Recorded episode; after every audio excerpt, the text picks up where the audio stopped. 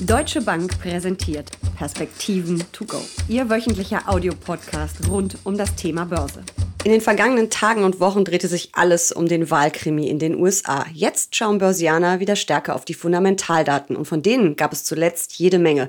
Quartalszahlen, Wirtschaftsdaten und Prognosen. Wie steht die Weltwirtschaft da? Wie reagieren die Märkte? Darüber sprechen Uli Stephan von der Deutschen Bank und ich in den Perspektiven to go. Mein Name ist Jessica Schwarzer und damit herzlich willkommen. Uli, wir in Deutschland und viele andere Staaten ja auch, stecken mitten im Lockdown 2.0.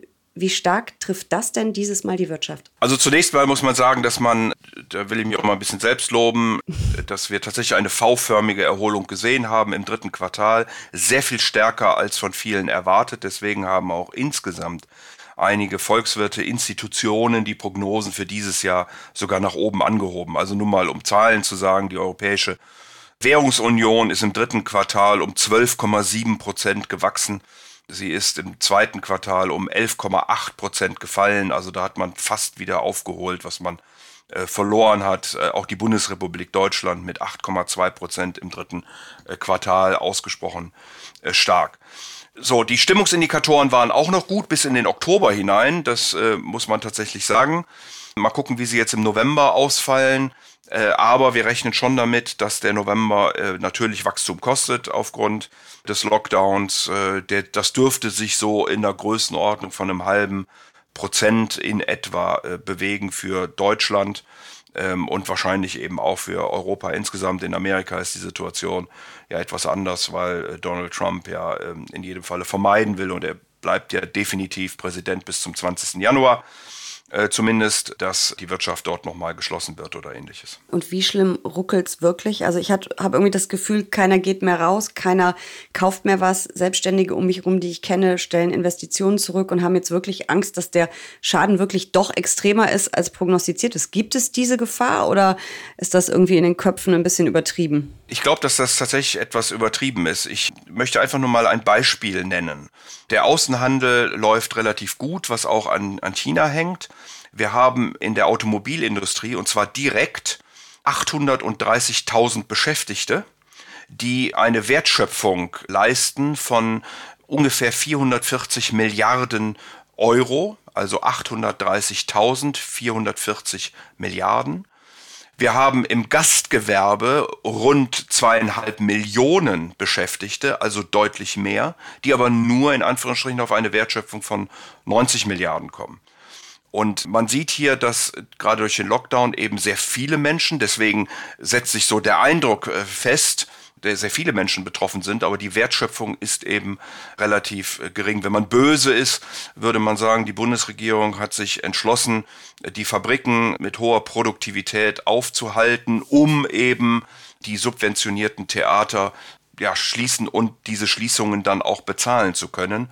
Äh, das ist vielleicht ein bisschen bös formuliert. Ich will auch wirklich nicht falsch verstanden werden und keine Wertigkeit äh, hier reinbringen. Aber deswegen hat man, wie gesagt, diesen Eindruck, die Maßnahmen sind möglicherweise gerechtfertigt vor dem Hintergrund der doch stark ansteigenden mhm. Corona-Zahlen. Und deswegen, wie gesagt, soll das gar keine Wertigkeit sein, soll einfach nur zeigen, wie da die Verhältnisse sind und warum man den Eindruck hat in seinem täglichen Leben, dass äh, dieser Lockdown sehr viel größer Lockdown Light, wie er ja genannt wird, sehr viel größer ist, als er vielleicht tatsächlich ist. Die Bundesregierung rechnet damit, dass sie rund ähm, 10 Milliarden Euro Umsatzausfälle für den November wird zahlen müssen.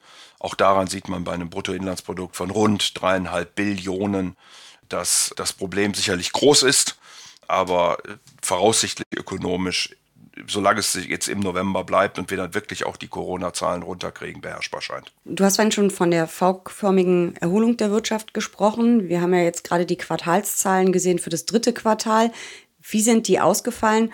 Und vor allem haben die Unternehmen sich doch wieder eine Prognose zugetraut, weil das haben wir ja bei den Zahlen fürs zweite Quartal bei vielen gesehen, dass sie gesagt haben, die Lage ist so undurchsichtig und so unsicher, dass sie das nicht tun. Ja, also äh, zunächst mal äh, völlig richtig, diese V-förmige ökonomische Erholung hat sich natürlich auch dann bei den Unternehmen äh, wiedergefunden. Der vorhin schon gesagt, der Welthandel äh, hat sich in großen Teilen äh, wieder erholt. Äh, damit ist die Berichtssaison natürlich im Vergleich zum Vorjahr immer noch ausgesprochen schlecht ausgefallen. Also in Europa sind die Gewinne um knapp 30 Prozent gefallen, in den USA um gut 10 Prozent. etc. pp. Also Japan beispielsweise 21 Prozent in den Emerging Markets äh, auch im negativen Bereich.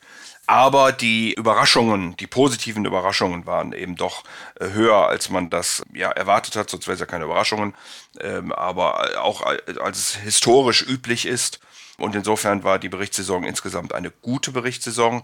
Manche Unternehmen haben sich auch äh, getraut, Ausblicke zu geben. Das ist dann natürlich insbesondere in den Sektoren, wo es dann doch relativ klar ist, also bei den äh, Profiteuren der Krise, vor allen Dingen in den Technologiebereichen, aber auch den Bereichen, wo äh, Hardware produziert wird, also Chips, äh, ist ja das ganz große Thema ähm, im Moment, auch vor dem Hintergrund 5G etc.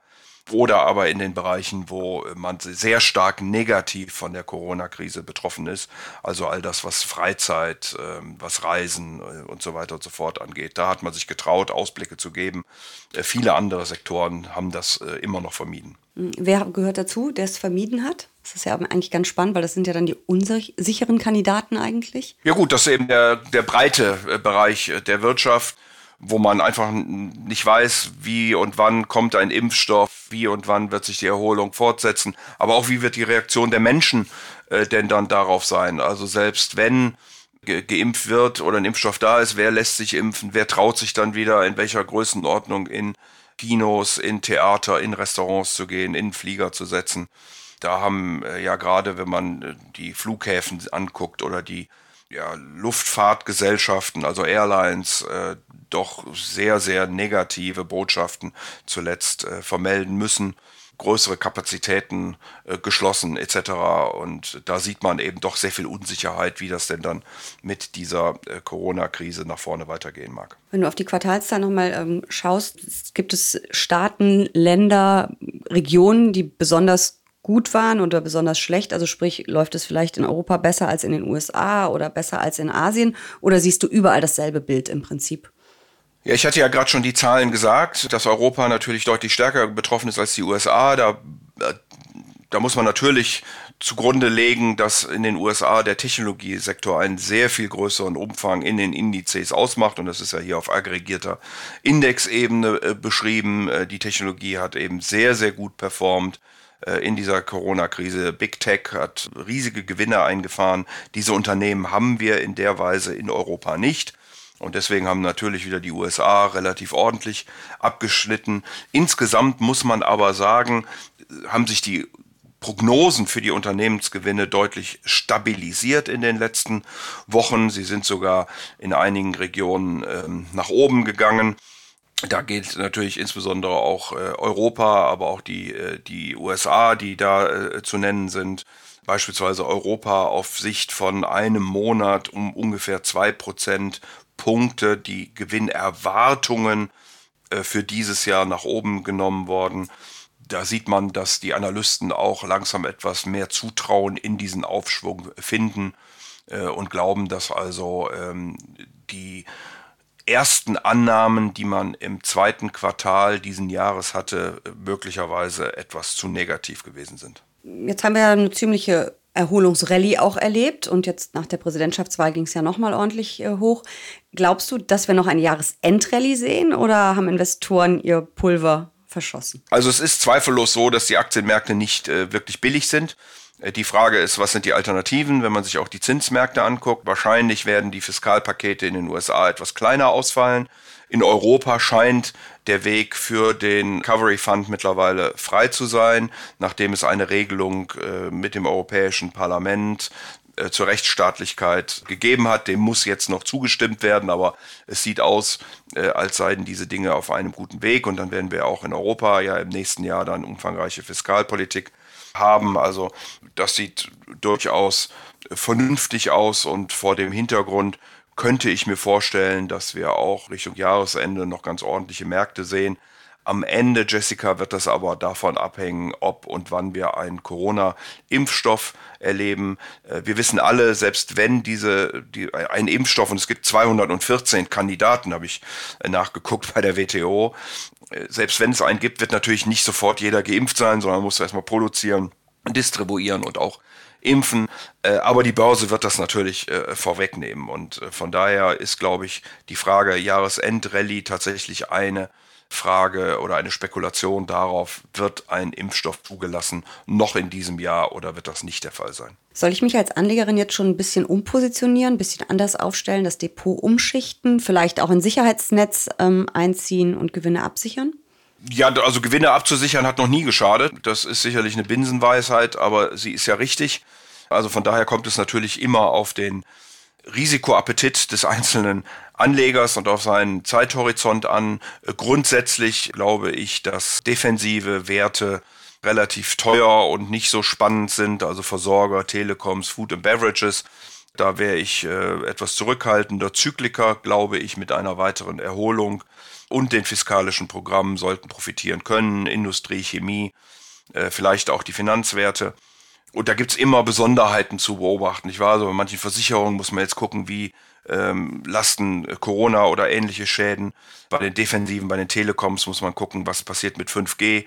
Äh, also das ist nie so ganz schwarz und weiß, was ich äh, jetzt sage.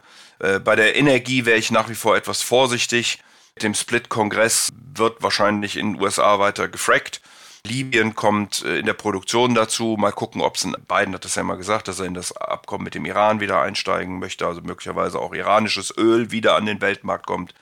Äh, da wäre ich im Moment etwas zurückhaltend. Technologie, Klagen in den USA auf der einen Seite, aber Momentum, weniger Zinsdruck und natürlich eben mit dem Momentum das Gebot der Stunde. Also wir werden sicherlich in den nächsten Jahren eher mehr als weniger Technologie sehen.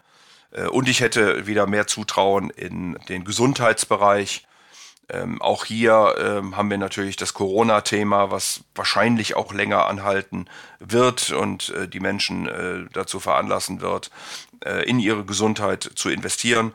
Äh, auf der einen Seite und auf der anderen Seite eben auch in den USA wahrscheinlich nicht so starke Regulierung, äh, Stichwort Medicare for All, wie das ursprünglich äh, rein von den Demokraten angedacht war. Also unterm Strich glaube ich, dass wir ein okayes äh, Börsenjahr haben werden, äh, 2020, aber auch 2021, aber man wird sehr viel selektiver umgehen müssen mit einzelnen Sektoren, aber sogar mit einzelnen Werten. Also man wird sich ein tiefer mit diesem Thema beschäftigen müssen auf der Aktienseite. Ein wunderschönes Schlusswort von dir. Es bleibt auf jeden Fall spannend. Wir haben jede Menge Themen, in denen, über die wir reden können in den nächsten Wochen und Monaten. Vielen Dank für die Perspektiven to go. Sehr gern.